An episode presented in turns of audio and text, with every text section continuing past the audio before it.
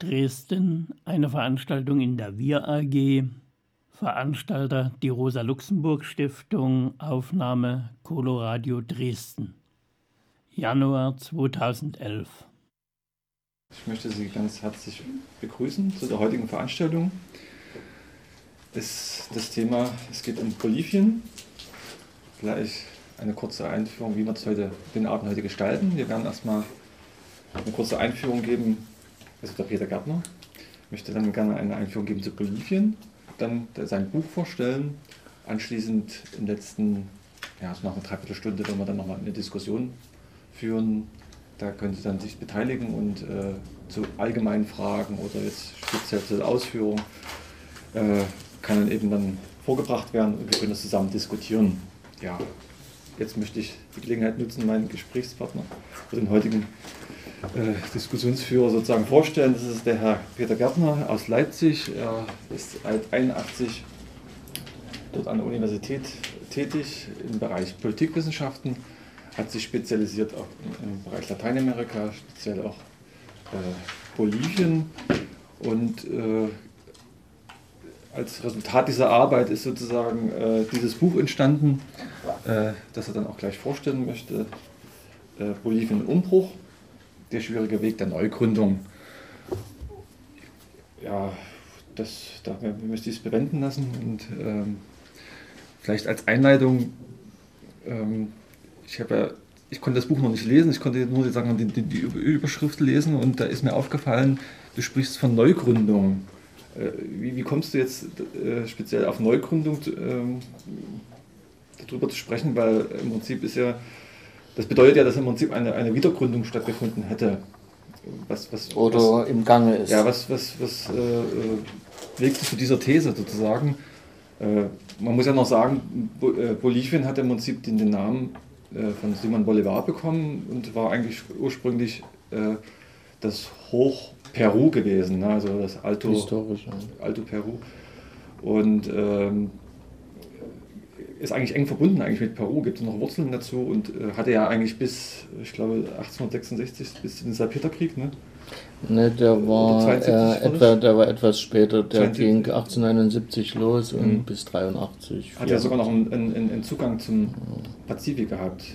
Ja, ich fange vielleicht am besten mit dem Titel an, also warum Neugründung äh, und auch und dann werde ich Bezug nehmen auch natürlich zu dem äh, Obertitel Umbruch, also wie hängen Neugründung und Umbruch zusammen. Dazu werde ich vielleicht ganz kurz was sagen, auch ein bisschen in Anlehnung äh, an die Historie, die ja schon in der Einführung eine Rolle gespielt hat. Äh, danach werde ich äh, ganz kurz äh, nochmal was äh, sagen wir so, zum Buch selber sagen, also warum wir das gemacht haben, wer daran beteiligt ist, äh, was ich persönlich für die Vorzüge auch äh, dieses Sammelbandes halte.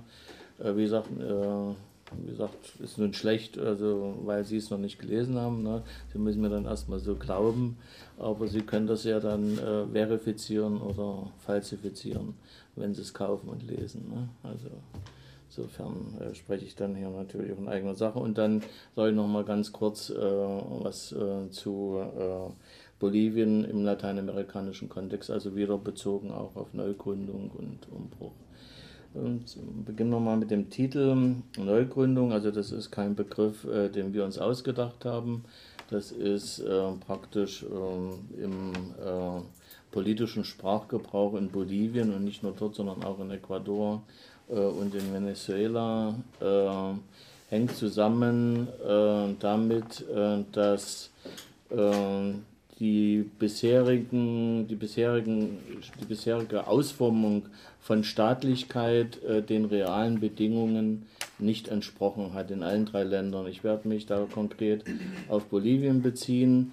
Äh, wenn wir uns äh, das ansehen, äh, gehen und äh, als Ausgangspunkt äh, der aktuellen Entwicklung äh, die Regierungsübernahme durch Evo Morales äh, Anfang 2006 äh, nehmen, im Ergebnis eines überraschend hohen Wahlsieges im Dezember 2005. äh, dann ist er auf der Basis eines Wahlprogramms und mit Unterstützung eines breiten Spektrums von sozialen Bewegungen äh, Präsident geworden äh, und deren eine zentrale Forderung äh, neben anderen, neben äh, Agrarreform und Nationalisierung der Ressourcen Boliviens war die Einberufung einer verfassunggebenden Versammlung mit dem Ziel der Neugründung. Das ist also aus dem historischen oder aus dem aktuellen politischen Kontext äh, Boliviens seit 2000 erwachsen. Und äh, erstmalig wurde diese äh, Forderung der Neugründung und im Zusammenhang mit der Einberufung der verfassunggebenden Versammlung äh, von der indigenen, von den indigenen Bewegungen des Oriente, also äh, des bolivianischen Ostens, aufgestellt und dann von anderen sozialen Bewegungen übernommen, bis es dann, wie gesagt, eine der zentralen Forderungen äh, seit äh, 2003, als der sogenannte Ciclo Rebelde, also Rebellen- oder Rebellionszyklus, äh, seinen ersten Höhepunkt hatte mit dem Sturz äh, des damaligen Präsidenten äh, Sanchez de Losada, der Hauptprotagonist der neoliberalen Reformen in Bolivien war. Also das äh, zu dem Begriff Neugründung, äh, also mein Part äh, in diesem Buch äh, neben der allem, was mit Herausgeberschaft äh, zusammenhängt, äh, war inhaltlich sowas wie ein Einführungsbeitrag, in dem ich explizit auf die historischen Dimensionen dieser Neugründung eingehe. Also meine These dabei ist, dass diese Neugründung äh, nicht ein einmaliger Akt ist, also nicht erledigt ist äh, mit der Verabschiedung einer neuen Verfassung, äh, die im Februar 2009 endgültig verabschiedet worden ist, sondern ein längerfristiger Prozess, der zumindest drei Dimensionen umfasst, eine neue Ausrichtung und neue Fixierung der Staatlichkeit in Bolivien, zum Zweiten eine Neubestimmung äh, dessen, was unter Nation im bolivianischen Fall zu verstehen ist. Und zum Dritten geht es, und das ist meistens eine etwas vernachlässigte Dimension, für mich aber langfristig äh, die zentrale, um die äh, Durchsetzung eines neuen Entwicklungstyps.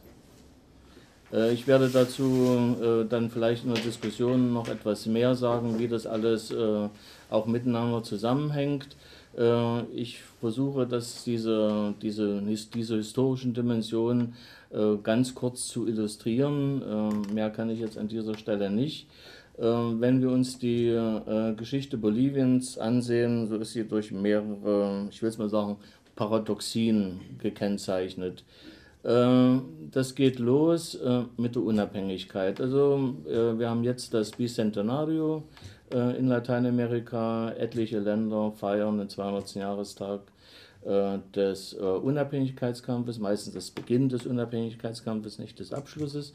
Und da war Bolivien eines der drei Länder, drei Länder, ja, glaube ich, die 2000, die 2009 äh, ihr Bicentenario schon gefeiert haben. Die meisten haben das äh, 2010 gemacht und ein paar, so auch wieder drei, vier und dann ein Paraguay jetzt äh, 2011 und dann gibt es noch ein paar Nachzügler, äh, die dann äh, vielleicht in zehn Jahren dann mal ihr Bicentenario feiern können, wie so ein paar zentralamerikanische äh, Staaten und Brasilien.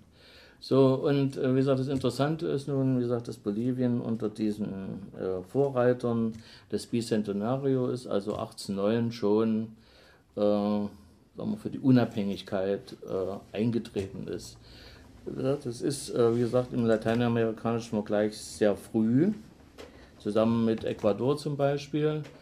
Äh, allerdings ist die reale Unabhängigkeit, sagen wir sagen, Bolivien quasi das Schlusslicht also 1825, auch nur im Prinzip äh, durch äh, den Einmarsch äh, der äh, Befreiungsarmee unter Simon Bolivar, beziehungsweise damals äh, unter Sucre, der Marschall von äh, Bolivar war, und zu Ehren dann des Libertador, also des Befreiers, wurde dann das gesamte Land danach äh, benannt. Es hieß sogar am Anfang Bolivar und nicht Bolivia, sondern Bolivar, äh, um wie gesagt dem seine Referenz auszudrücken. Aber wie gesagt, hier wird schon so ein erster, äh, so ein erster Widerspruch deutlich.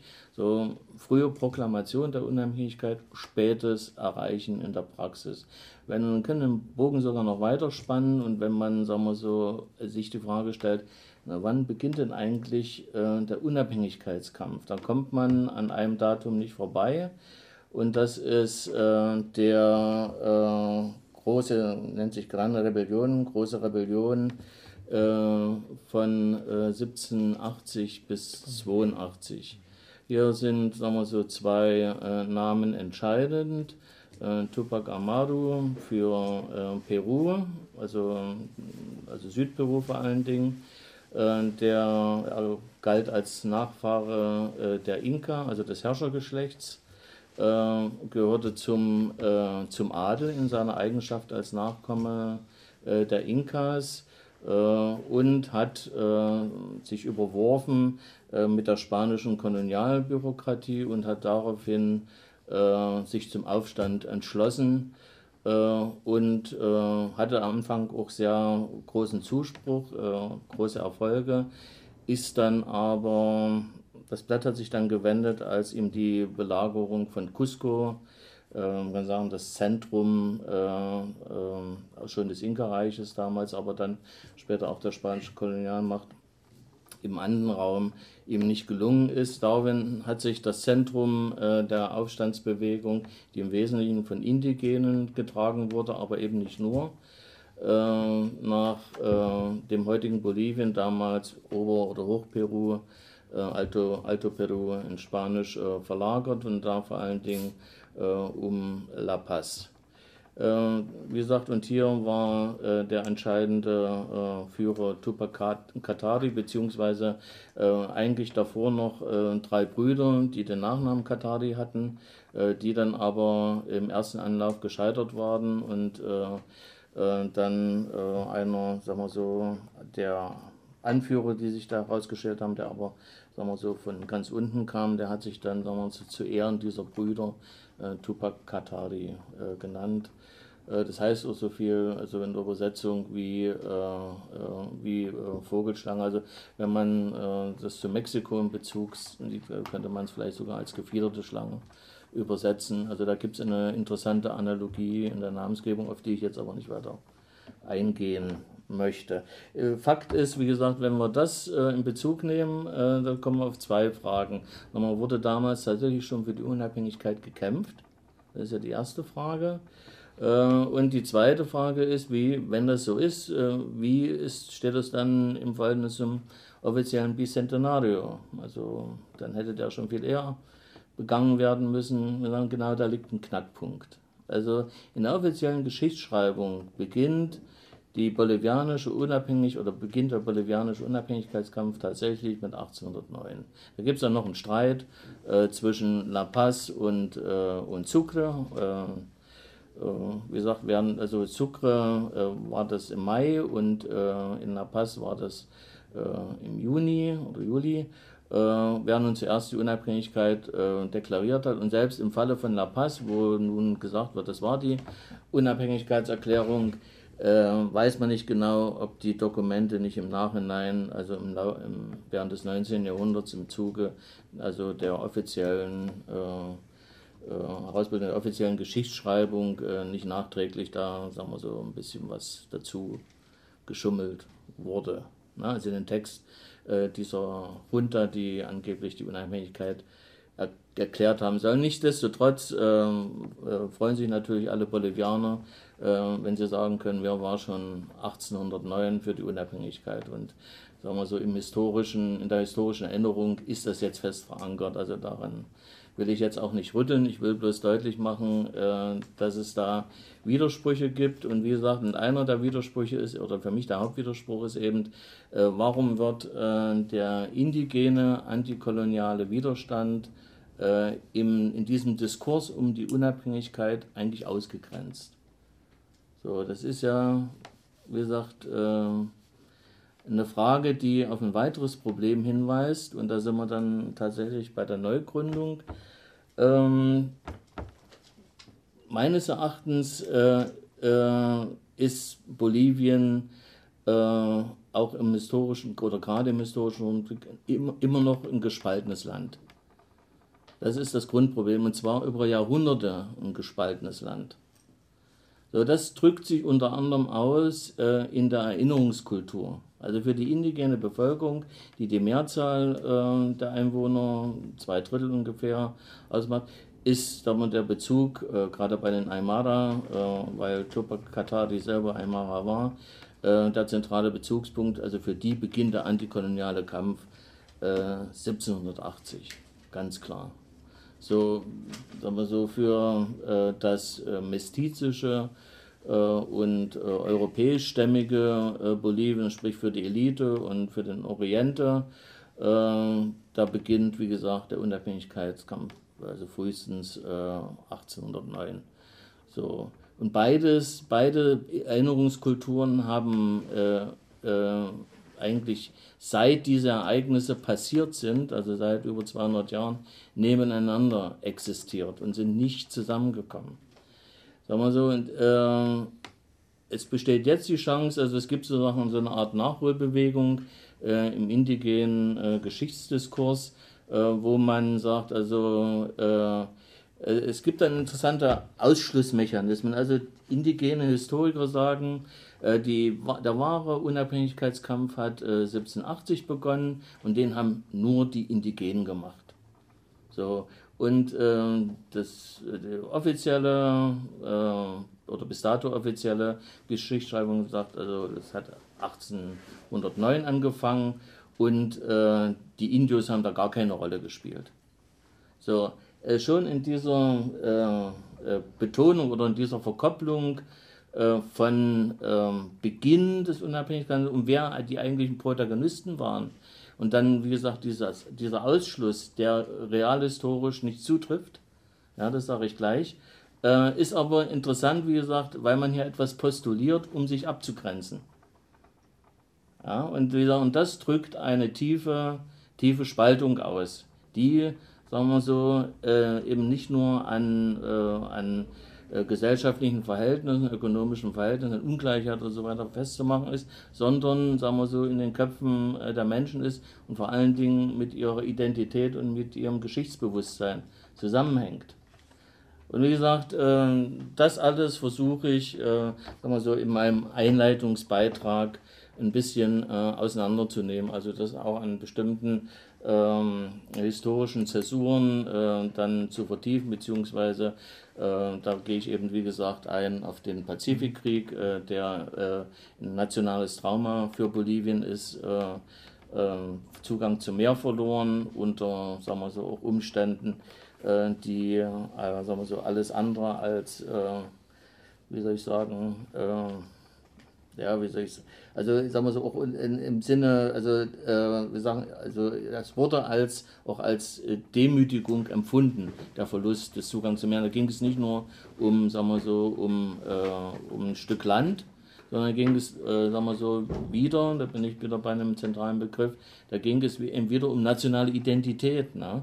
Und äh, äh, diese Niederlage im Pazifikkrieg, den äh, Bolivien an der Seite Perus gekämpft hat und zusammen mit Peru verloren hat, äh, gegen Chile. Chile hat dann dieses Stückchen Land äh, gekriegt, äh, wobei Chile sowohl Bolivien als auch Peru so, oder Territorien beider Länder annektiert hat.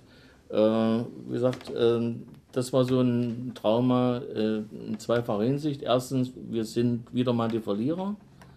und zum Zweiten, wir sind ein eingeschlossenes Land. Wir haben keinen Zugang zum Meer mehr. Wenn man sich die Landkarte mal anguckt, im Prinzip hat jedes äh, südamerikanische Land äh, Zugang zum Meer, außer Paraguay und Bolivien. Paraguay ist insofern noch in einer besseren Situation als Bolivien, als dass sie ein großes Flusssystem haben, äh, den Paraná oder den Paraguay-Fluss, der ihnen den Zugang äh, zum Rio de la Plata, äh, also zum Atlantik, verschafft. Und wie gesagt, der auch in hohem Maße schiffbar ist. Das alles hat Bolivien nicht. Also, wie gesagt, das ist dann, wie gesagt, eines der nationalen Trauma. Ein zweites nationales Trauma war dann äh, der, ähm, der Chaco-Krieg äh, von äh, 32 bis 35, also 1932 bis 35 im unmittelbaren Gefolge der Weltwirtschaftskrise, die auch Bolivien hart getroffen hat, weil es vom Zinn abhängig war und äh, wie gesagt auch wieder verloren und zwar gegen ein Land, was eigentlich noch schwächer war und äh, als Bolivien, nämlich Paraguay. Also da kam, wie gesagt, der nächste, das nächste Trauma und aus diesem Trauma, aus diesem doppelten Trauma kann man in gewisser Weise sagen, aber vor allen Dingen aus dem letzten, äh, hat sich dann äh, ein neuer Nationalismus gespeist, der äh, betont hat, dass, oder der versucht hat, äh, die Ursachen für diese ständigen Niederlagen und Territorialverluste zu benennen.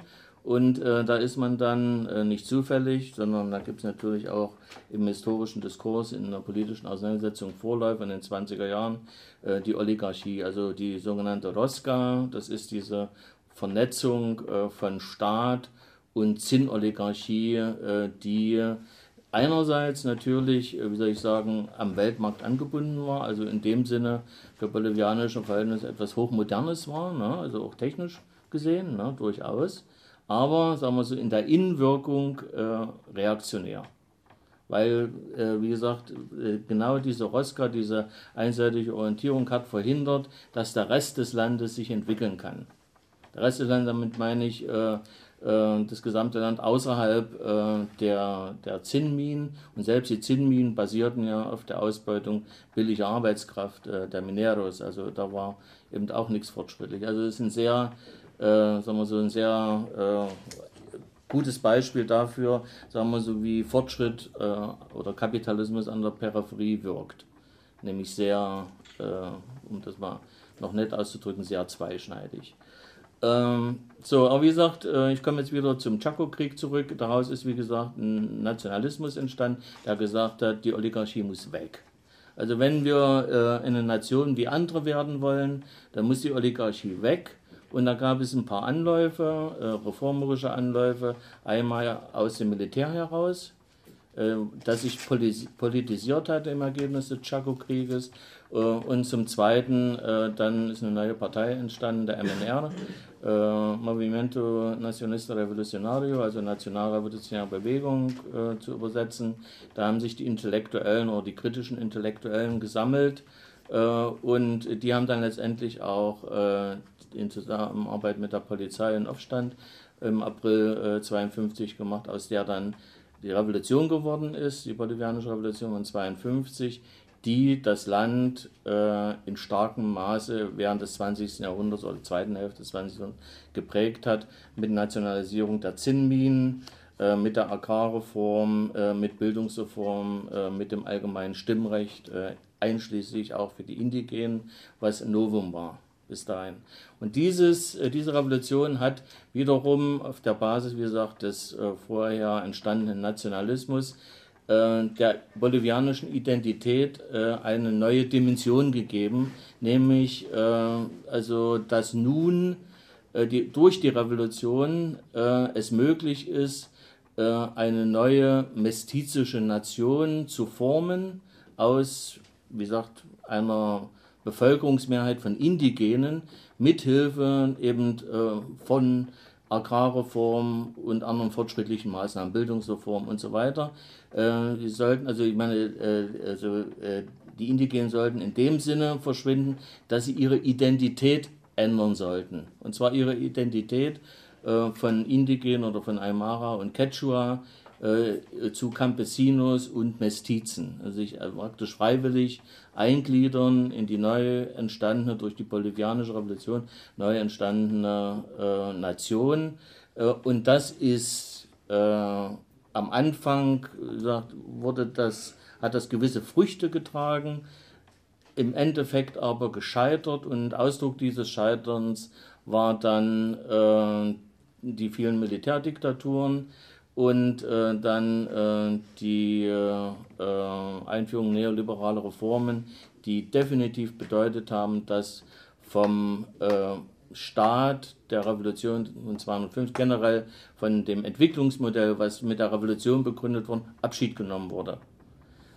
Das heißt, statt, äh, statt Nationalisierung, statt starker Rolle des Staates, wenig Staat, Weltmarktöffnung etc., Gewerkschaften spielten keine Rolle mehr. Vorher waren die Gewerkschaften zwischen äh, 52 äh, und 82 waren die, der politische Hauptakteur in Bolivien, der COP, also ein Gewerkschaftsverband. Äh, ja, hat sich dann mit alles, äh, sagen wir so, mit diesen neoliberalen Formen alles geändert. Es war, Bolivien galt lange Zeit als Musterland des Neoliberalismus äh, in Südamerika. Äh, wie gesagt, aber auch diese, sagen wir so, Reform, ich nenne es mal jetzt so, äh, ist gescheitert. Äh, und dann kam ab 2000, äh, fünf Jahre breiter Widerstand getragen durch verschiedene soziale Bewegungen, die dann gemündet haben in die Neugründung und den Beginn der Neugründung des Landes. Diese Neugründung meint eben, eine neue Bestimmung A der nationalen Identität, eine neue Bestimmung der Rolle des Staates. Äh, welchen Zeitraum waren da die Diktaturen? Hm? Nach 52 wann? Äh, also der erst, die erste Diktatur wurde 64 errichtet unter Barrientos äh, und äh, der Übergang äh, zur Demokratie wurde dann definitiv 82 vollzogen äh, und wie gesagt also man kann sagen, äh, 20, 20 Jahre. Diktatur wurde immer wieder unterbrochen. Also es gab auch rechte und linke äh, Militärs da. Also waren nicht nur Reaktionäre in der Zeit, aber äh, die Linken, die waren die Ausnahme. Es gab zweimal einen Versuch äh, von linken Militärs, äh, da auch äh, in der Richtung wieder Reformen zu machen. Äh, die sind von der Armee selber gestürzt worden. So, wie gesagt, äh, da sind wir jetzt, wie gesagt, bei dem Punkt äh, Neugründung, also Neubestimmung der Rolle des Staates, neue Identität auf der Basis eines plurinationalen äh, Verständnisses, also im Selbstverständnis äh, äh, der Bolivianer heute, und das drückt die Verfassung auch aus, ist Bolivien ein äh, plurinationaler Staat, und so heißt er auch offiziell, Estado plurinacional. Äh, das mit also ein Mehrvölkerstaat oder Vielvölkerstaat, wenn man das ins Deutsche übersetzen wollte. So, äh, wie gesagt, und gleichzeitig geht es auch darum, er hat eine Suche begonnen, äh, verstärkt dann äh, nach der oder im Zuge äh, der Verfassungsdiskussion, aber äh, stärker fast noch danach, ähm, dass sich um einen Begriff des Vivir Bien oder Buen Vivir, je nachdem gibt es unterschiedliche Bezeichnungen, also äh, übersetzt äh, gut leben. Äh, damit ist nicht gemeint, äh, sagen wir so, wie das hier im westlichen Verständnis, besser leben oder so, sondern in Einklang äh, mit anderen, also mit der Gesellschaft und mit der Natur zu leben. Also im Sinne, wir würden es vielleicht übersetzen mit nachhaltiger Entwicklung. Ja, also in unserem Verständnis wäre das das. Und wie gesagt, und genau, und da fließen aber äh, indigene Wertvorstellungen in starkem Maße mit ein in dieses Konzept. Äh, also und hier gibt es ein ganz, das ist für mich auch so, eine, so ein interessanter Punkt, hier gibt es, äh, sagen wir so, äh, einen sehr engen Berührungspunkt zwischen, will man sagen, zwischen althergebrachten indigenen Wertvorstellungen, die äh, Jahrtausende alt sind, und sehr modernen Wertvorstellungen, wenn ich sage, Nachhaltigkeit ist ein sehr äh, moderner äh, Begriff, und manche würden sagen, vielleicht sogar postmoderner Begriff, weiß ich nicht. Äh, jedenfalls, das trifft sich aber hier in dem Punkt, ne, in diesem äh, Entwicklungskonzept des äh, Vivir Bien. Also das ist, sind so eine Punkte, wie gesagt, und das, äh, all dieses, was ich ja versucht habe zu beschreiben, also was sich in der Neugründung bündelt und im Prinzip das Vivir äh, macht äh, Bolivien äh, zu einem ausgesprochen äh, interessanten äh, Land, äh, in dem Sinne, dass hier sehr viel Neues versucht wird und auch äh, etwas versucht wird, was, wenn es gelingt, sehr große Ausstrahlung hat für Lateinamerika, aber ich denke darüber hinaus. und im Falle des Scheiterns natürlich negativ dann genauso. Äh, wie gesagt, all das äh, haben wir versucht in diesem Buch äh, sagen wir so, deutlich zu machen. Also logisch, also ich sage jetzt mal was zum Buch, damit man hier eine Vorstellung kriegt. Äh, also äh, das sind zwei, hat man eigentlich nicht vor, aber es ist dann immer noch was dazugekommen, also neue Autoren, neue Ideen dann für den Anhang, dazu sage ich noch was. Jedenfalls ist es dann dicker geworden als gedacht, nämlich 720 Seiten. Deswegen zwei Bände oder zwei Halbbände haben wir es genannt, aus rein technischen Gründen, aus bindetechnischen Gründen. Ne? Da haben wir nicht in eins gebracht, also jedenfalls nicht mit diesem Verfahren, sonst wäre es teurer geworden. Also wir wollten es möglichst billig halten und ich denke 27 Seiten mit einem normalen äh, Preis von 29 Euro äh, ist okay in der heutigen Buchlandschaft. Wie gesagt, für Sie heute ausnahmsweise 25 Euro, wenn Sie es kaufen. Ja. Okay, jedenfalls äh, äh, wichtig ist folgendes. Erstens äh, haben wir versucht, äh, möglichst viele Themen abzudecken. Ähm, wer sich das Inhaltsverzeichnis dann mal angucken will, ich habe ja dann auch so ein Faltblatt, hatte leider nicht mehr, wo das auch mit drin ist. Können Sie aber auch im Internet auf unserer Homepage, also des Vereins Ketzal, ist das Inhaltsverzeichnis auch einsehbar. Ähm, äh, wie gesagt, 20 Autoren. Ähm, wie gesagt, ich denke, wir haben kein Thema ausgelassen, was ein bisschen stärker, äh, wie gesagt, hätte äh, betont werden können, wäre vielleicht, sagen wir so, der internationale Aspekt. Aber da haben wir einen Beitrag wenigstens also der wenigstens sagen wir so, äh, die Dimensionen äh, dieser internationalen Stellung Boliviens mit abdeckt. Und dann haben wir äh, einen sehr äh, ausführlichen äh, Anhang gemacht, vorher noch einen Rezensionsteil, wo wir aktuelle Publikationen, das heißt äh, eine englischsprachige Publikation, von 2008, äh, zwei deutschsprachige von 2009 bzw. 2010 und dann nochmal eine Doppelnummer äh, des Fachmagazins Latin American Perspectives, was auf Englisch erscheint, was zu Bolivien war, rezensiert haben, also ungefähr 40 Seiten Rezension. Also da kann sich auch jeder nochmal ein Bild von anderen Publikationen machen. Und dann haben wir noch im Anhang selber äh, eine Chronologie, äh, sowas wie ein kleines Lexikon mit an die äh, 30 Begriffen, äh, die wichtig ist, sind für Bolivien und dann noch so Parteienübersichten und all sowas dann nochmal. Also äh, das haben wir bewusst gemacht, äh, weil wir der Meinung waren, wenn wir uns einmal die Arbeit machen mit diesem Buch, dann sollten wir auch dafür sorgen, dass möglichst viel Basisinformationen damit enthalten sind, äh, so dass es eben nicht nur, sagen wir so, diesen Tagesbezug hat, den hat es auch.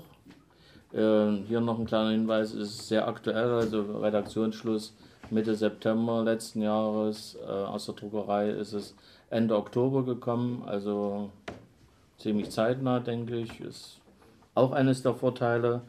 Äh, wie gesagt, äh, wir haben etliche Bolivianer als Autoren gewinnen können, äh, fünf Bolivianer, eine Peruanerin, zwei Beiträge aus den USA und dann noch bei der Rezension ein Engländer übersetzt.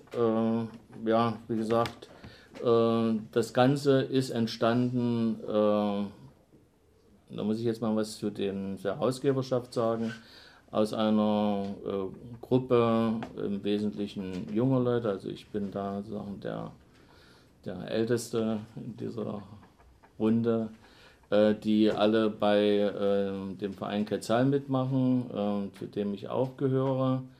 Und äh, da ist auch die Idee äh, entstanden. Also das ist kein akademisches Werk oder ein Ergebnis einer akademischen Veranstaltung oder was auch immer, sondern ist tatsächlich im ehrenamtlichen, der ehrenamtlich, aus der ehrenamtlichen Vereinsarbeit heraus äh, entstanden. Also wir machen ein Online-Magazin primär als Verein und äh, wie gesagt, hatten vorher ein Dossier zu Bolivien und dann haben wir gesagt, na okay, wenn wir jetzt schon so viel da investiert haben, dann können wir dann auch mal ein Buch versuchen. Dank der Rosa-Luxemburg-Stiftung war das dann möglich, weil die uns dann, sagen wir so, diese Möglichkeit auch äh, technisch finanziell gegeben haben, sonst wäre das nicht gegangen. Äh, ich arbeite auch selber bei der Luxemburg Stiftung in Leipzig mit, also da gab es dann auch eine gute Schaltstelle, also diese beiden Ressourcen sozusagen zusammenzubringen äh, für das Buch.